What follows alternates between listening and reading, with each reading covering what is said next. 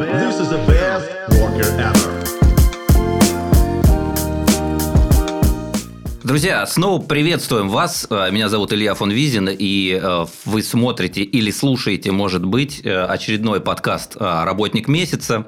Сегодня к нам в гости пришел Станислав Чигадаев, директор по информационным технологиям в компании Боксбери. Уверен, слышали про такую. Станислав, привет. Илья, приветствую. Рады видеть вас э, у нас. И начнем, э, давайте, наверное, с традиционного вопроса. Э, я думаю, что про компанию Boxberry сильно много рассказывать не нужно, потому что все, ну, навер... наверняка хотя бы раз пользовались. А вот чем конкретно вы занимаетесь в компании, давайте разберемся. Ну, прежде всего, необходимо отметить, что э, несмотря на то, что должность вполне стандартная, звучит как э, директор по информационным технологиям, от компании Да. к компании она имеет э, свою выраженную специфику. Конкретно мы сейчас, а, поскольку обсуждаем э, ту позицию, которую я занимаю в компании, то, конечно, здесь есть своя специфика, которая обусловлена э, профилем ну, и сферой деятельности Боксбери. Вот, в данном случае мы имеем в виду э, отрасль, это e-commerce. Вот. Давайте расшифруем для тех, кто прям совсем не в курсе. Это электронная коммерция.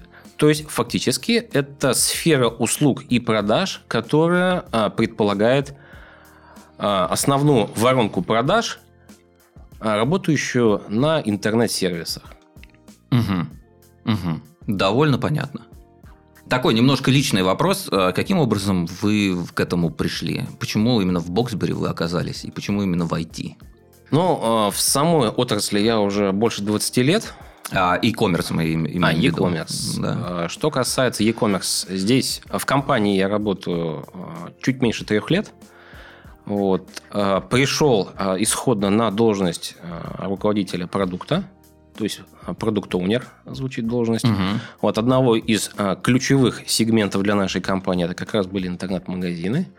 Вот. Ну и, э, так сказать, генезис э, движения по этой стезе привел к тому, что были выявлены э, достаточно, э, ну, явно некоторая недостаточность или, так скажем, может быть, там, э, может быть, даже неразвитость каких-то IT-сервисов в компании и Мгм. IT-служб, вот, что, соответственно, а, обозначило для нас а, потребность в том, что IT надо прокачивать вперед.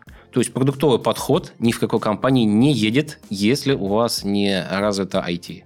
Мгм. Вот таким образом, а, ну, учитывая, так сказать, мой а, опыт, вот я, собственно, перешел в сферу IT из продукт-оунера и из а, такой более бизнесовой части, ну, в более техническую постась, но, правда, на более а, широком масштабе активности. Мгм. Вот. Мгм. В принципе, можно сказать, что предвосхитили мой следующий вопрос, даже ответили на него частично, но все равно давайте разберемся с этим. Это практически логистика. Ну, не практически, это логистика в чистом виде, да, то, чем занимается Боксбери. Почему ам, IT, я так понимаю, что IT-отдел очень большой в компании сегодня. А, Почему, а, почему это так важно для логистической компании, казалось бы? А, Вот такой э, подход серьезный к IT. По порядку. Значит, Давайте. IT-департамент у нас э, это примерно около полторы сотни человек. Вот. Он, в принципе, ну, в какой-то своей структуре классический, то есть есть часть, Мгм. которая занимается инфраструктурными вопросами, есть та часть, которая занимается конкретно разработкой. Вот. У нас большинство э, наших IT-сервисов, которые мы эксплуатируем, они собственной разработки, кроме буквально пары систем. Вот. Таким образом, разработка у нас достаточно обширна, и она численно больше половины департамента. Вот. Мгм.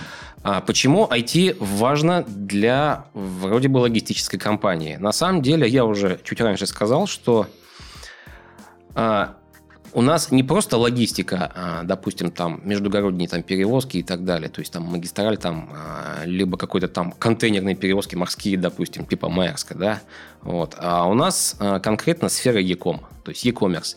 E-commerce, в принципе, предполагает воронку продаж своих сервисов через интернет. Да. Таким образом, если вы не в состоянии организовать необходимую коммуникацию с вашими потребителями, партнерами, клиентами, то говорить о том, что вы сможете этот бизнес развивать, фактически невозможно. Таким образом, тут у вас два варианта. Либо вы а, партнеритесь и покупаете какие-то решения, что в принципе возможно, либо вы продвигаетесь в сторону э, наращивания собственных компетенций в этой области и таким образом закрываете все необходимые потребности, ну, так называемой in-house разработки, то есть своей собственной разработкой, которая э, в вашей компании. В настоящее время у нас, в общем-то, IT-департамент весь э, выделен э, в профильную компанию, это Boxberry Soft. Угу. Вот. Эта компания включена в реестр Минцифры. Мы соответствуем всем критериям, которые необходимы.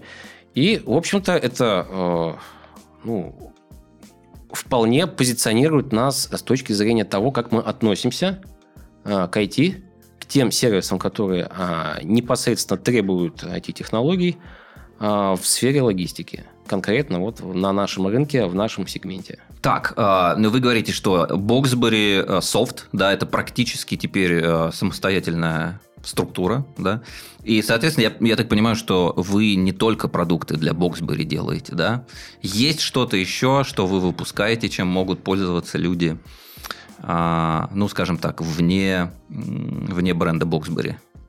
Ну, вопрос достаточно хорошо вы задали, Илья. Значит, что могу сказать? Действительно, Boxberry Soft исходно предполагался, а, в общем-то, в чистом виде как IT-компания, угу. которая, в принципе, несмотря на то, что прежде всего, конечно же, решает вопросы а, логистики а, основного бизнеса, тем не менее, в определенной степени рассчитывает на то, что продукты, которые, над которыми она работает, будут востребованы в партнерской бизнес-модели или в модели франчайзи. Вот ага. у, нас, у нас есть такие продукты, в частности, это э, наш э, личный кабинет пункта выдачи заказов. То есть у нас э, большая часть нашей э, сети это партнерская сеть. То есть эта модель, она работает давно, это фактически одна из наших ключевых компетенций э, вот, ну, в нашем сегменте. Вот. И относительно недавно у нас запустилось, запустился новый продукт. Он сейчас э, вышел как бы на траекторию масштабирования. Это курьерская доставка. Если быть более так. точным, это гиперлокальная доставка в интервальном диапазоне. Давайте разбираться. Мне кажется, это интересно, потому что доставкой пользуются все. И э, у меня, например, э, и была извечная претензия к службам доставки. В том плане, что довольно частая история, когда а, ты заказываешь доставку, и тебе просто называют промежуток в 8 часов который ты должен сидеть дома и ждать, когда приедет доставка, и ты никак не можешь уточнить, да, будет ли это быстрее или, или нет. Я так понимаю, что вот эта штука, о которой вы говорите, это как раз решение вот этой проблемы, чтобы не было такого. Правильно? И все, верно, все верно, Илья. Значит, а, это это боль. Э, действительно, такие ожидания сейчас на достаточно развитом э, рынке, э, в котором сейчас активно играют и маркетплейсы, угу. и классические интернет-магазины. Такая услуга сейчас уже становится, ну, де-факто стандартом. Угу. Вот. Но могу сказать, что путь к ней был непростым, не только у нас, потому что он достаточно существенно влияет на организацию работы такого Но рода. я понимаю, что это прям уровень планирования другой должен быть. Конечно, когда... конечно. Но вы должны понимать, что гиперлокальная доставка, там, ну, условно говоря, тайм-слот у вас там, ну, а, ну, два, ну, может быть, от силы три часа. Вот. А, давайте, кстати, вот разберемся. Гиперлокальная доставка – это значит, что вы обозначаете промежуток какой-то небольшой, да, 2-3 часа? Ну, видите как, а, в логистике там немножко все по-другому идет. Там все меряется от э, геолокации, геопозиции. Поэтому ну, гипер, логично, гиперлокальная да. доставка да. в данном случае, она в контексте не гиперлокальная не в смысле времени, а в смысле ага. территориальной доступности. Ага в, рамках которой может осуществляться... То есть просто а, подбирается оптимальная какая-то точка, откуда да, вам да, привезут. Именно. Именно. Фактически а, все сервисы, там, будь то там а, самокат, там Яндекс и так далее, они все работают примерно в этой модели. Угу. Вот, то есть район, который накрывается этим сервисом, делится на определенные полигоны. Вот в этих полигонах выбирается, ну, такое усредненное там, ну, я сейчас не буду пользоваться там математикой для того, чтобы объяснить там эту да, нам, нам попроще, нам попроще. Вот. Выбирается точка а, относительно равноудаленная, ну или с точки зрения там а, относительно легкодоступная, угу. а, ну вот в, в радиусе возможном для покрытия пешим курьером. Вот. Понятно, что сейчас э, пеший курьер это скорее, наверное, исключение, чем правило, но все же отсчет ведется от самого такого как бы минимального. Да, у них есть... постоянно появляются какие-то новые девайсы. Я все жду, когда они на джетпаках начнут летать. Но пока... Ну, Пока видите, нет. а, спрос, я думаю, родит предложение. Вот. А, Ковид, на самом деле, очень сильно эту тему подхлестнул. Да, я только хотел об этом сказать, что Вот, это прям да. был такой э, пуш. И все поняли, что, ну да, если в ковид никто никуда не торопился, э, сидя на самоизоляции, вам было Да, почти все равно, да. плюс-минус там полдня, то сейчас, когда э, ну, интенсивность прежней там, э, активности возвращается, деловая активность нарастает, у людей нет времени там ожидать там курьера там какое-то время, Да, поэтому да. хочется получить этот интервал и более того, хочется, чтобы этот интервал вы получили минимум головных проблем, Мгм. а желательно вообще просто, как сказать, открыли дверь, забрали у э, курьера то, что вам нужно, рассчитались с ним, если у вас расчет при получении, и спокойно наслаждались продуктом. Смотрите, Станислав, вы говорите, что м, большая часть сейчас э, компаний, с которыми вы работаете, это партнерская сеть, правильно? Да, в основном, да. А, Смотрите, вот а, я правильно понимаю, что если я, ну, допустим, бизнес какой-то, некий бизнес, да, и, и я хочу воспользоваться, я хочу организовать у себя некую логистическую службу, я могу просто прийти к вам, да, и купить какой-то ваш продукт, или нет, или я неправильно понимаю, как это работает. Примерно так. Ну, надо понимать, что мы, в принципе, э, работаем в определенных сегментах. Мгм. Вот, а сегменты у нас конкретно это интернет-магазины, Мгм. крупные, малые и там совсем, может быть, небольшие. И это э, классифайды. Это то, что мы называем вот, ярмарка мастеров, Авито, Юла и так далее. То есть Мгм. вот эти площадки, когда человек... человек- Classified это называется? Это называется классифайды. Это прям термин такой, я Да, впервые это слышу. термин e-commerce. Окей, окей. То есть, в принципе, мы готовы предложить э, хороший рыночный сервис конкретно э, представителям этих сегментов. Мгм. Вот, Мгм. поэтому, если у вас, например, интернет-магазин, вот, но вы всегда пользовались, допустим, там э, какой-то там транспортной компанией, которая, например, сейчас э, покинула рынок в силу того, что имела э, владельцев из недружественных стран, Да. то вам теперь, в принципе, имеет смысл обратить внимание на сервисы, которые развиваются в России. Вот у нас достаточно немало а, ну, хороших компаний. И мы интернет-магазину можем предложить сервис доставки. Если Мгм. вы владелец пункта выдачи, у нас тоже для вас есть стандартные условия партнерства. Точно так же, если вы в своем пункте... это прям пакетные предложения, В общем-то, да. Мгм. В общем-то, да. Если вы хотите в своем пункте выдачи организовать гиперлокальную доставку, вот, а она отстраивается именно от пункта выдачи, мы тоже готовы с вами сотрудничать. То есть, вот это примерно вот в таком формате мы готовы предлагать Мгм. бизнес-сервисы. Э, Сейчас э, так краем, э, краем слова была затронута тема по поводу э, иностранных, иностранных партнеров и коллег. Отсюда такой вопрос. А Вот эта ситуация, которая сейчас сложилась, я имею в виду с введением всяческих санкций а, и вообще усложненной схемы взаимодействия с, с западными партнерами, скажем так. Она как-то отразилась на вас? Я имею в виду эм, какой-то голод ПО или что-то такое, э, что-то что поменялось за вот эти, за вот эти несколько лет э, в сфере? Ну, первое, понятно, что был какой-то период такой шоковой встряски, прежде всего для логистики.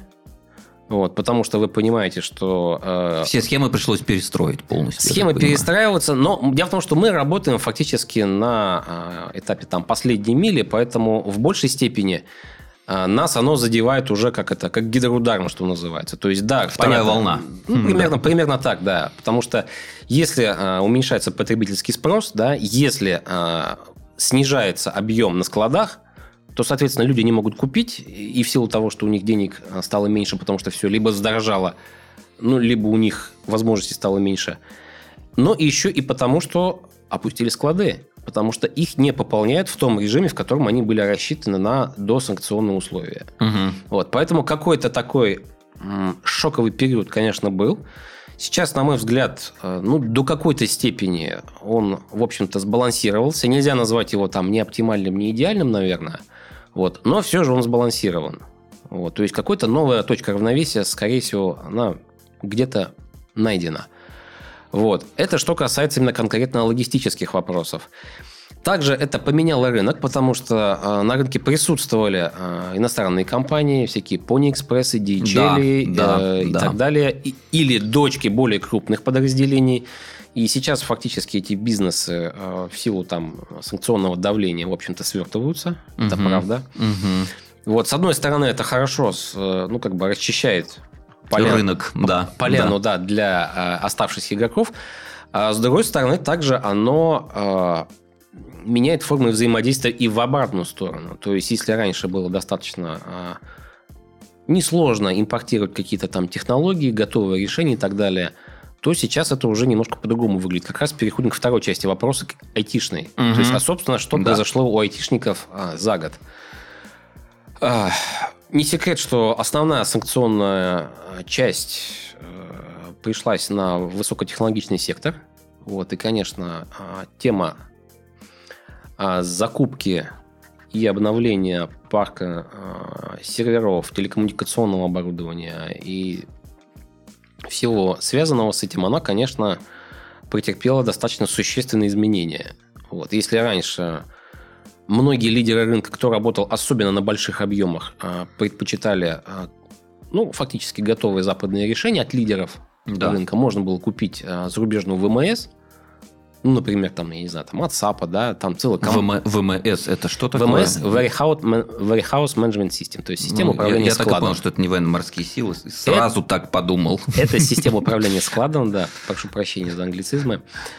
Многие решения были представлены комплексно, например, у того же там САПа. Мгм. Вот. И можно было, в принципе, э, подключившись к сервисам САПа, получить, ну, фактически лидирующие технологии почти что, ну, как сказать, э, автоматом в, как сказать, в режиме all-inclusive. Вот. Крупные игроки могли себе это позволить, и это было удобно, потому что компания старая, вот, э, передовые там решения, они там действительно имели место быть. Вот. И, в общем-то, можно было быть спокойным и уверенным, что если вы а, работаете на этой платформе, то вы фактически, как минимум, имеете технологии из разряда лидеров рынка. Это было удобно и это было оправдано. На Да, растущем рынке да. это себя оправдывало, была заложена определенная а, маржинальность по таким а, суперплатформам. Вот. Но а, сейчас а, такого рода решения недоступны, как с точки зрения софта, я имею в виду там лицензионные соглашения, облачные решения или там подписки, так и с точки зрения железа. То есть вы теперь э, сильно сложнее купить э, программно-аппаратный комплекс, да, то есть, условно говоря, там сервера, на которые вы спокойно можете поставить что-то очень большое, массивное и так далее. Конечно, э, природа не терпит пустоты, рынок заполняется, Да. есть параллельный импорт, он работает, но он как бы тоже, как сказать, все не бесплатно. Да. Выросли, выросла стоимость, сильно э, ухудшились э, сроки по сопровождению решений технических, я имею в виду, ду- будь то гарантия по замене оборудования, по поломке там, и так далее, и так далее. Это называется Service Layer Agreement, то есть соглашение о сервисе услуг, так называемый SLA.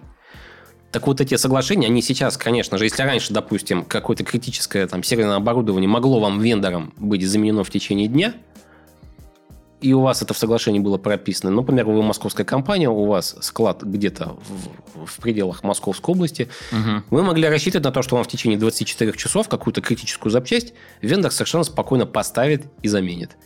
Вот. Сейчас на это рассчитывать невозможно.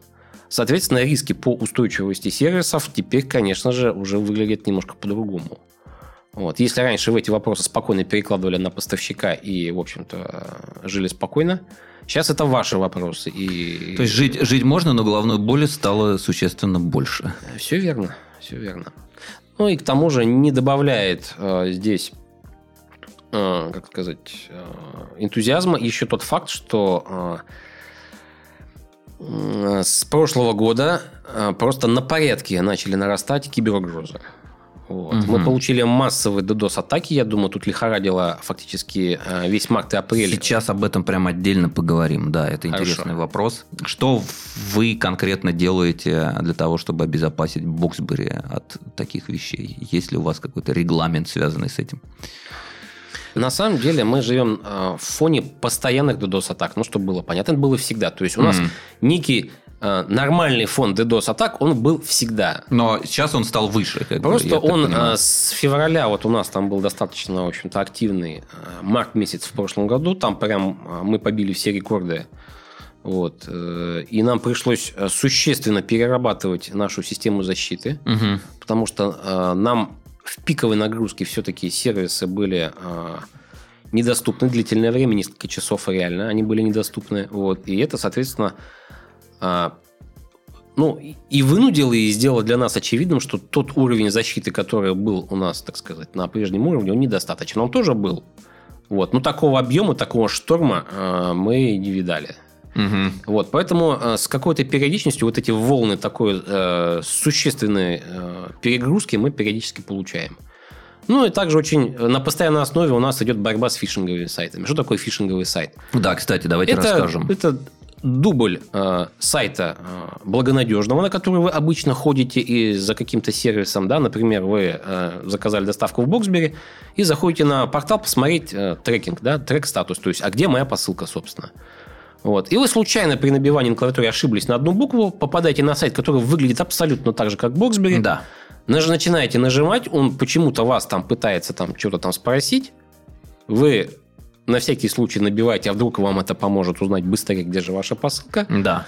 И вдруг вы по- получаете смс что с вашей карточки что-то там снимается. Что-то куда-то ушло. Да, что-то куда-то ушло. Это вот примерно то, как может э, произойти так называемая атака с фишингового сайта. Слушайте, но я так понимаю, что от вот такой штуки тебя не застрахует ничего, кроме внимательности. Что В общем- ты, в общем, до- должен только понять, что Ну- что-то какие-то буквы здесь не те, которых не должно быть. В да, общем-то, и в это- общем-то да, здесь э, чисто бытовая бдительность. Потому Мгм. что где-нибудь, да все равно схалтурят э, те, кто делали этот э, страницу аналогичную Да. Боксбери, она в чем-то все равно в чем-то не такая. Где-то вы не обратили внимания на зелененький статус э, зашифрованного подключения к сайту, который у нас де-факто реализован и так далее. То Ну есть- и еще я так понимаю, что чаще всего э, ссылки на фишинговый сайт бывают на каких-то не сильно надежных ресурсах. Ну, типа, если вам на сайте предлагают там э, купить квартиру за тысячу рублей, то, э, скорее всего, какая-нибудь ссылка, по которой Ну, вы там кла- перейдете, она будет Это классика, да. не очень хорошей. Это классика. То есть, если вы там щелкаете по баннерам не глядя, то, конечно, вероятность Да, того, да, что да. вы залетите на фишинговый сайт, она очень высока. Поэтому э, некий агрессивный фон он на самом деле был всегда. Вот сфера e-commerce, она в принципе предполагает э, активное взаимодействие с э, клиентами, партнерами, пользователями в интернете, а посему, ну, это несет собственные риски. Да. Вот. Э, В этом смысле, э, ну, мы, конечно, вынуждены предпринимать комплексные меры как на этапе разработки своих сервисов, вот, что это касается мобилки, что это касается нашего портала, либо это личные кабинеты, там, интернет-магазина, Мгм. пункта выдачи, курьерки и так далее. Также это касается, естественно, инфраструктуры, потому что э, сейчас э, уровень э, активистов, он подрастает, помощь из-за рубежа, видимо, подходит. Вот, и там зачастую воздействие бывает именно на уровне хостинг-площадок. То есть это в переводе на русский означает, что э, пытаются завалить вообще ЦОД. Вот. ЦОД это... ЦОД – это центр обработки данных. То Мгм. есть это огромное, э, ну, условно говоря, здание, в котором располагаются этажи серверов. Это матрица. Вы заходите, вы в матрице. Это вот ЦОД, собственно. Вот он так и выглядит.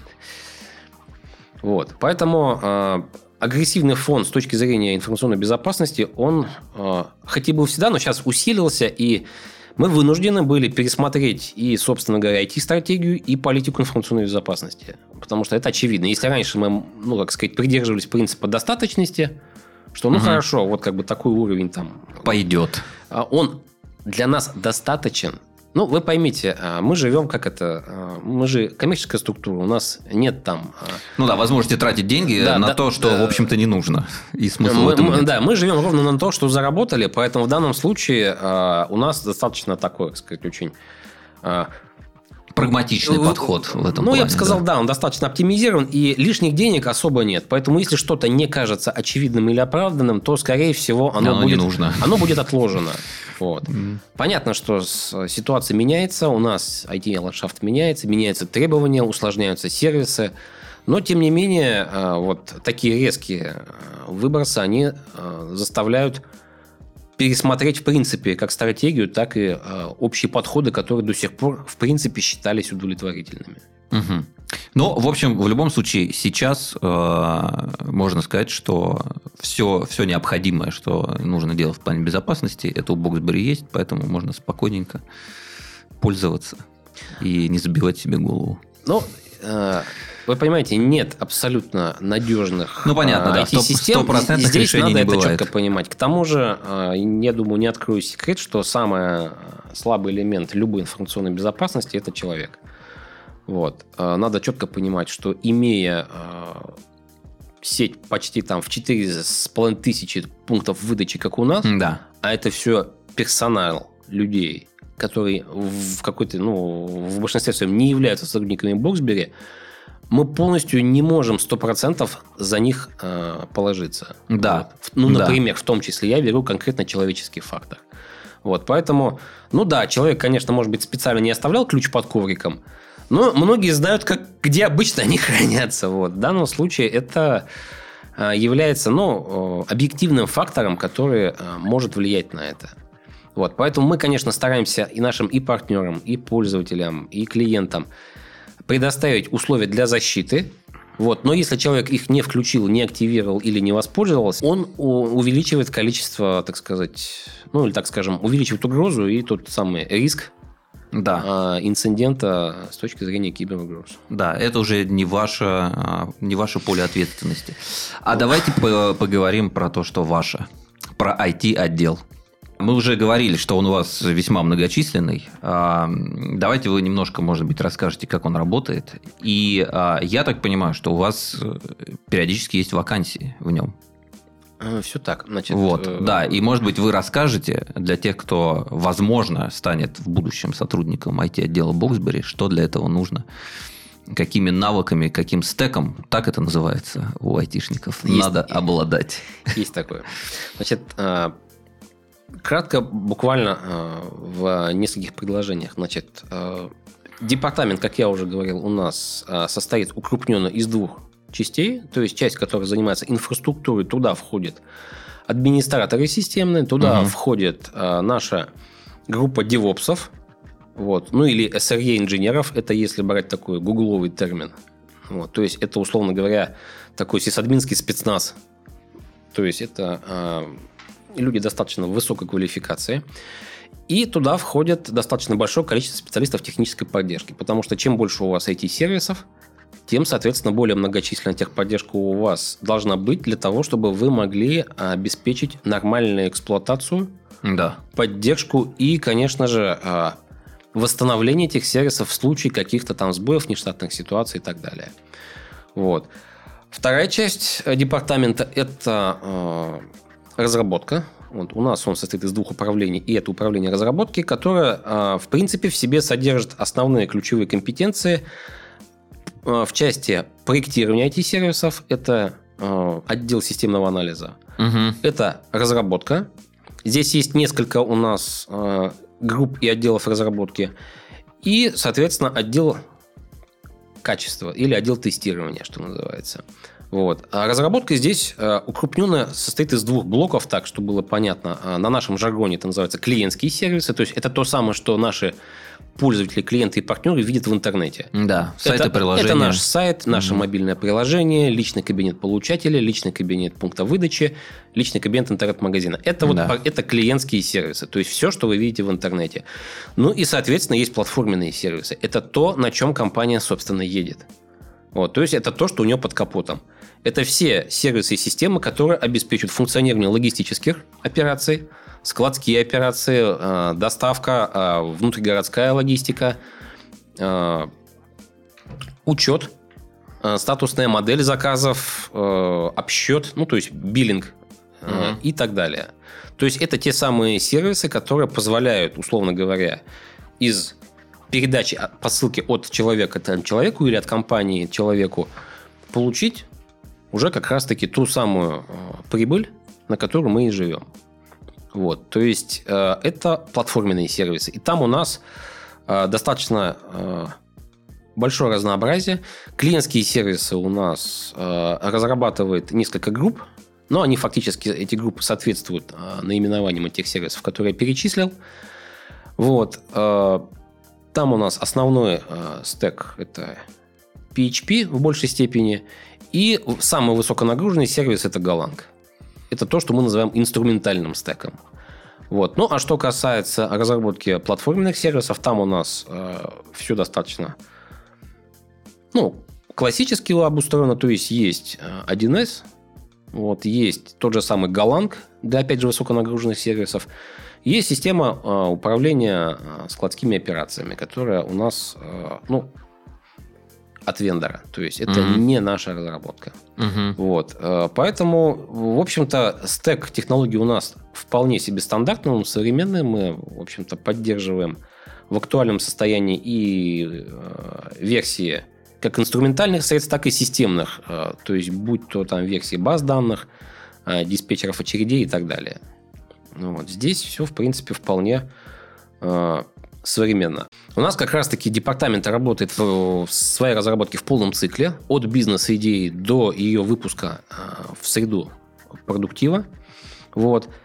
Через э, бизнес-анализ, то есть первичная идея попадает в бизнес-анализ, и там она оценивается на, условно говоря, адекватность и экономическую эффективность. Потом она попадает в системный анализ, там она отсеивается с точки зрения ее архитектурной адекватности, реализуемости в тех системах, которые сейчас есть. То есть после Мгм. этого мы должны понять, а можем ли мы декомпозировать требования заказчика в то, что у нас есть.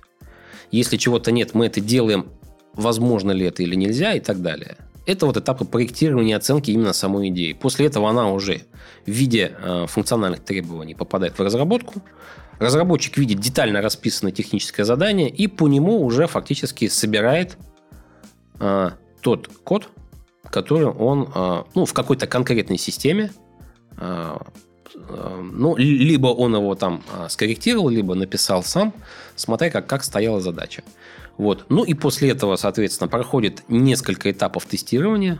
Вот от локального тестирования внутреннего до э, интеграционного тестирования, где фактически полная копия э, всех систем поднята для того, чтобы проверить, а что увидит заказчик, а что увидит наш клиент, Мгм. вот, а что будет у партнера при этом. Вот, прогоняется полный жизненный цикл э, нашей посылочки. Вот.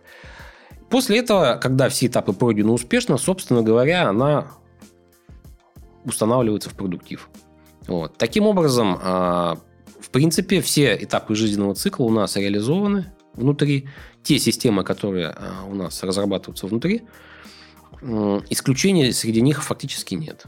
Вот. Мы даже, а, вот хоть вроде кажется 1С, его частенько немножко выделяют из, а, так сказать, сферы разработки в силу специфичности, все-таки это платформенная история. Тем не менее, даже а, 1С мы научились готовить достаточно профессионально. Вот у нас есть, а, на мой взгляд, очень э, хорошо прокачанные спецы. Вот такая, я очень горжусь нашей командой 1С.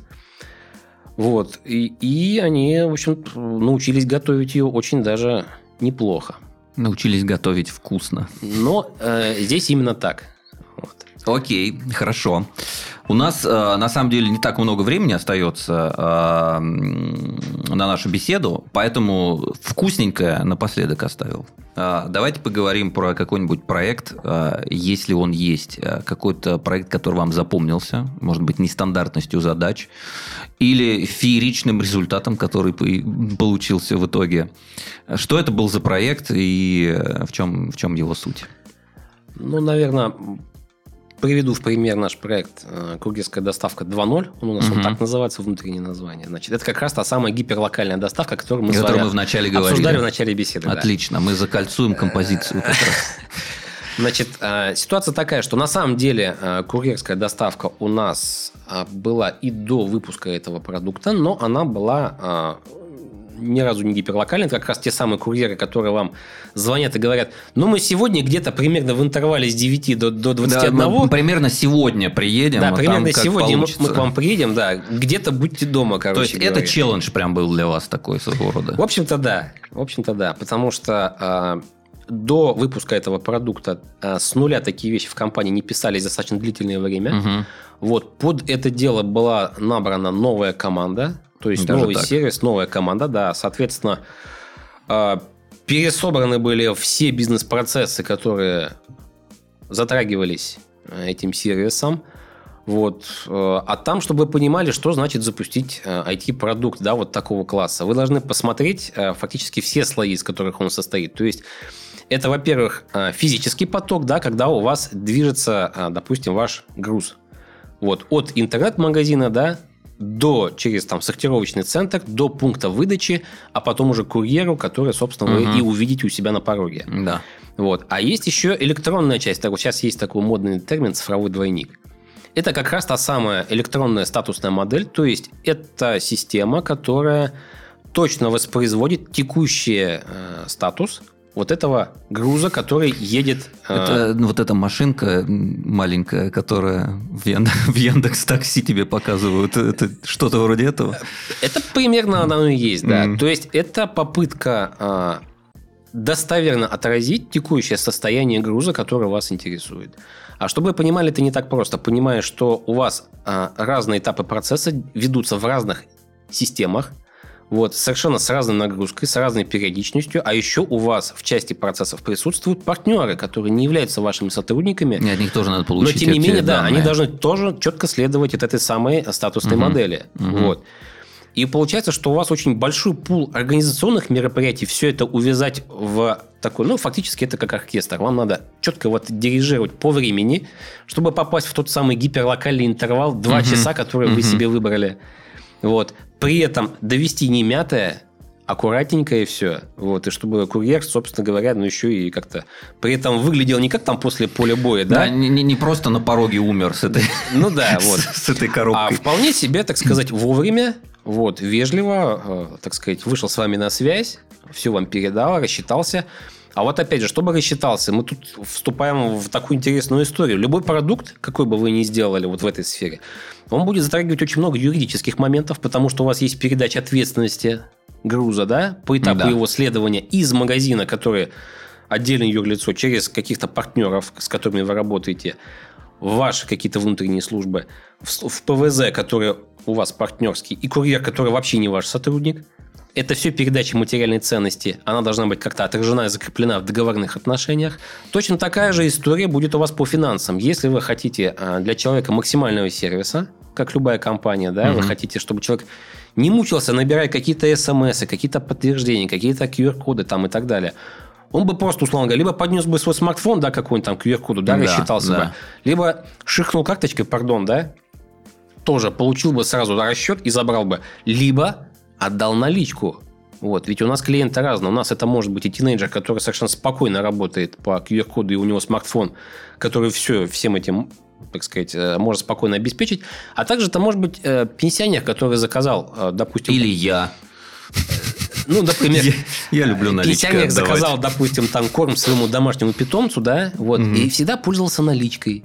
Ну вот. да, да. И там вы не, ну, не надо рассчитывать, что у вас абсолютно все могут там освоить QR-код, карточки там и так далее. А вот такой кейс как. Да. И вы должны да. предусмотреть все варианты э, расчетов с вашими клиентами. Это тоже ситуация очень непростая. У вас точно так же возникают вопросы по ответственности того же самого сотрудника, который не ваш. И как это все увязать с тем, чтобы он получил и чек, как положено, да, у нас по требованию э, вот. И рассчитался правильно, да, как потом курьеру отчитаться за все это, чтобы он ничего не потерял, чтобы не подвергать курьеру угрозе, если, к примеру, человек заказал какой-то супер-пупер гаджет, вот, который равен там его трем-четырем э, зарплатам. Угу. Вот. Чтобы курьер не боялся вечером там с этой наличкой спокойно дойти до своего пункта и спокойно да, там, условно говоря, да. проинкассироваться. Это тоже ведь как бы вот вещь, которая не очевидна для потребителя. Да. А она есть. Вот. Ведь разные места бывают, да? Вот. А курьер бегает, он, в общем-то, а, решает вот такого рода вопросы. Так вот, наш продукт должен обеспечить вот это все, вот, как в своей части с точки зрения наших сервисов, то есть а, оптимальная геолокация, да, то есть где разместить, да, вот эту доставку куда, в какую ПВЗ, а, в какой пункт выдачи доставить. А, оптимальный контроль курьера, который набрал, условно говоря, там какой-то объем дорогих вещей, и где он теперь, да, с ними. Вот и почему он не выходит на связь и так далее. Вот. Потом да. продумать способы, условно говоря, чтобы у курьера ну, максимально расширить линейку гаджетов, которые будут доступны под наши приложения, да, чтобы он мог спокойно себе поставить его и пользоваться а, нашими сервисами для того же трекинга, там, контроля чеков, там, доставки расчетов и так далее. Вот. Таким образом, а, продукт выглядит из а, внешне достаточно простого сервиса. Казалось бы, что там пришел, взял, забрал, принес, да, отдал. Да. Все вот, он э, начинает уже выглядеть достаточно монструозно. Это так и есть. Так вот, в принципе, у нас э, наша суперкоманда выдала MVP менее чем за год. Хотя начинали вообще с нуля, то есть ничего не было. То есть э, год это вот время создания продукта с нуля до... Э... Вы знаете, это очень сильно зависит от того, э, Ну, я имею в виду в конкретном случае. С чего да. стартовали, но у нас получилось конкретно 9 месяцев. Вот Мгм. прям, вот прям вот так. Ребеночка выносили Да, и... да, да. Как-то так получилось. Понятно, что следующие сервисы, скорее всего, мы будем уже собирать быстрее, уже набили руку там, а, прошли какие-то кейсы и, естественно, а, будем учитывать полученный опыт. Но вот этот MVP, то есть что такое MVP? Это э, минимально работоспособная модель вашего сервиса, то есть которая уже основной функционал может обеспечить. Так вот, вот на этот минимально функциональный продукт мы вышли как раз вот за 9 месяцев. Вот. И э, это было как раз вот в конце э, года, как раз вот его дальше уже теперь доводим до э, рыночного состояния с тем, чтобы он обладал полным набором э, всех э, функций для того, чтобы люди могли э, им пользоваться как наши, то есть в те, те пункты выдачи, где у нас наши сотрудники работают, так и как раз те самые наши партнеры, которые будут этот сервис у себя использовать э, ну, и привлекать курьеров со стороны. Вот. Ну, достаточно интересный проект. Вот. Мы на нем отработали много и наших внутренних технологий. Вот. э, Это подтолкнуло нас к пересборке наших ключевых сервисов. Так что, как это попутно э, вытащили, так сказать, из там, пыльных углов очень многие наши там какие-то давно откладываемые задачи. Ну, какие-то э, непростые задачи, которые непростые ставятся, они решения, да, всегда которые да, вроде, казалось бы, ну, стимулируют развитие Ну, вроде как, типа, и не надо, и не надо. Да. А ты тут уже надо. Вот уже сделали сервис, и вот это теперь начинает Да. мешать. Вот, поэтому э, вот такой проект, э, ну, вот он, в общем-то, является по праву нашей гордостью. Вот, это как раз из разряда, ну, мы его относим к разряду клиентских сервисов как раз. Мгм. Понятно. Супер. А давайте, наверное, в качестве такого финального аккорда э, нашей беседы, может быть, какое-то напутствие сделаем для юных начинающих айтишников. А, Или, не знаю, может быть, какой-то совет, э, как преуспеть в этой области, может быть, чего почитать, кого послушать, кого посмотреть. А, Поскольку сложность продуктов а, в сфере, в том числе в сфере Яком, она сейчас достаточно высока, то а, любая разработка, куда бы вы ни пошли, она будет командной. Поскольку речь идет о командной разработке, а, в первую очередь встанут э, важными это soft skill ы. То есть вы должны быть командным игроком. У нас э, есть разные кейсы, в том числе и не очень удачные, когда брали людей с хорошей подготовкой по так называемым hard skill ам, то есть знание языка разработки, да, владение инструментами разработки, методологиями и так далее, но которые работали, э, ну, например, в режиме фриланса и так далее. Вот. э, Не вписываются в команду, очень тяжело идет это. Фактически мы потом вынуждены были э, расставаться с такими кандидатами, потому что это важно. Очень большой и сложный э, продукт требует командной работы. Вот. Там очень Мгм. большая нагрузка ложится на тим лида, который, кроме того, что он должен э, обеспечивать, э, э, как сказать, бэклог, что такое бэклог, да, это список бизнес-задач, которые, собственно, команду, в команду поступает, да, но он должен еще и заниматься немножко психологией команды, вот, а в, в условиях удаленки это просто начинает уже выглядеть, ну, не очень тривиально, вот, то есть вам нужно обеспечить найм и интеграцию человека э, в команду в режиме удаленки, видя его только в веб-камеру, это, в общем, непростая задача, а потом научить его тем требованиям, которые у нас приняты, вот, будь то команда, либо на уровне вообще управления разработки, вот, подключить его ко всем технологиям, которые у нас используются и считаются общепринятыми, таким образом, как у нас все это используют. Если человек, в принципе, всегда работал а, в одиночку, то вот, вот эти вещи очень тяжело заходят. Мгм. То есть, условно говоря, здесь э, у человека должен быть в голове какая-то готовность к тому, что будет компромисс между тем, что он считает правильным, на его взгляд, Да. и тем, что по правде он может увидеть. Да, оно может со стороны выглядеть не очень оптимальным. Да, может быть, это э, как это Ну, с этим надо просто смириться. не best practice, да, но Да. если команда так работает, и это дает определенный результат, это надо принимать. То есть какой-то такой вот адекватный э, компромисс, и ну, к нему надо быть готовым.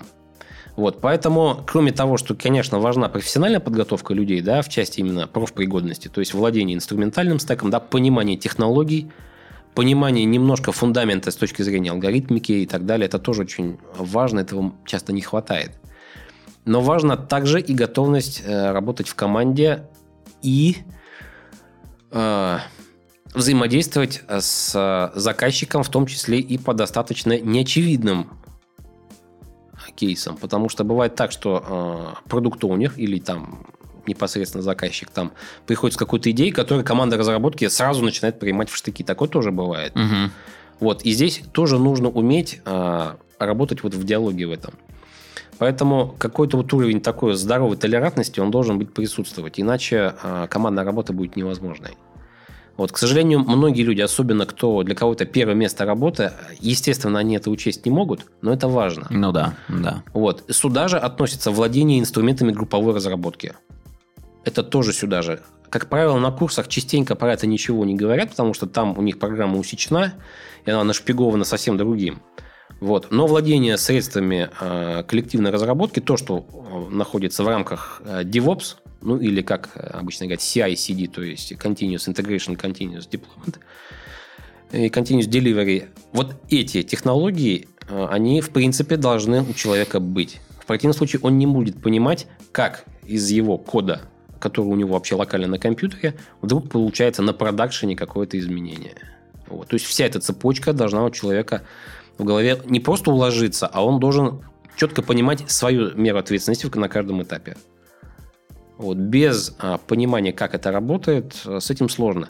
Поэтому я бы хотел, конечно, обращаясь к нашим потенциальным а, кандидатам, пожелать а, прежде всего обратить внимание на то, а, готовы ли вы работать в команде, готовы ли вы нести нагрузку в темпе команды, потому что это тоже иной раз достаточно сложно. Да, удаленка. У нас действительно многие работают в разных часовых поясах. У нас действительно от Благовещенска до там, Петербурга. Вот. И здесь, э, ну, по крайней мере, я думаю, это не только у нас. Нужно быть готовым к тому, что где-то придется э, идти на какие-то вот такие коллективные компромиссы. Вот. Ну и, конечно же, конечно же, мы ждем людей, которые готовы и хорошо осознают необходимость самообразования.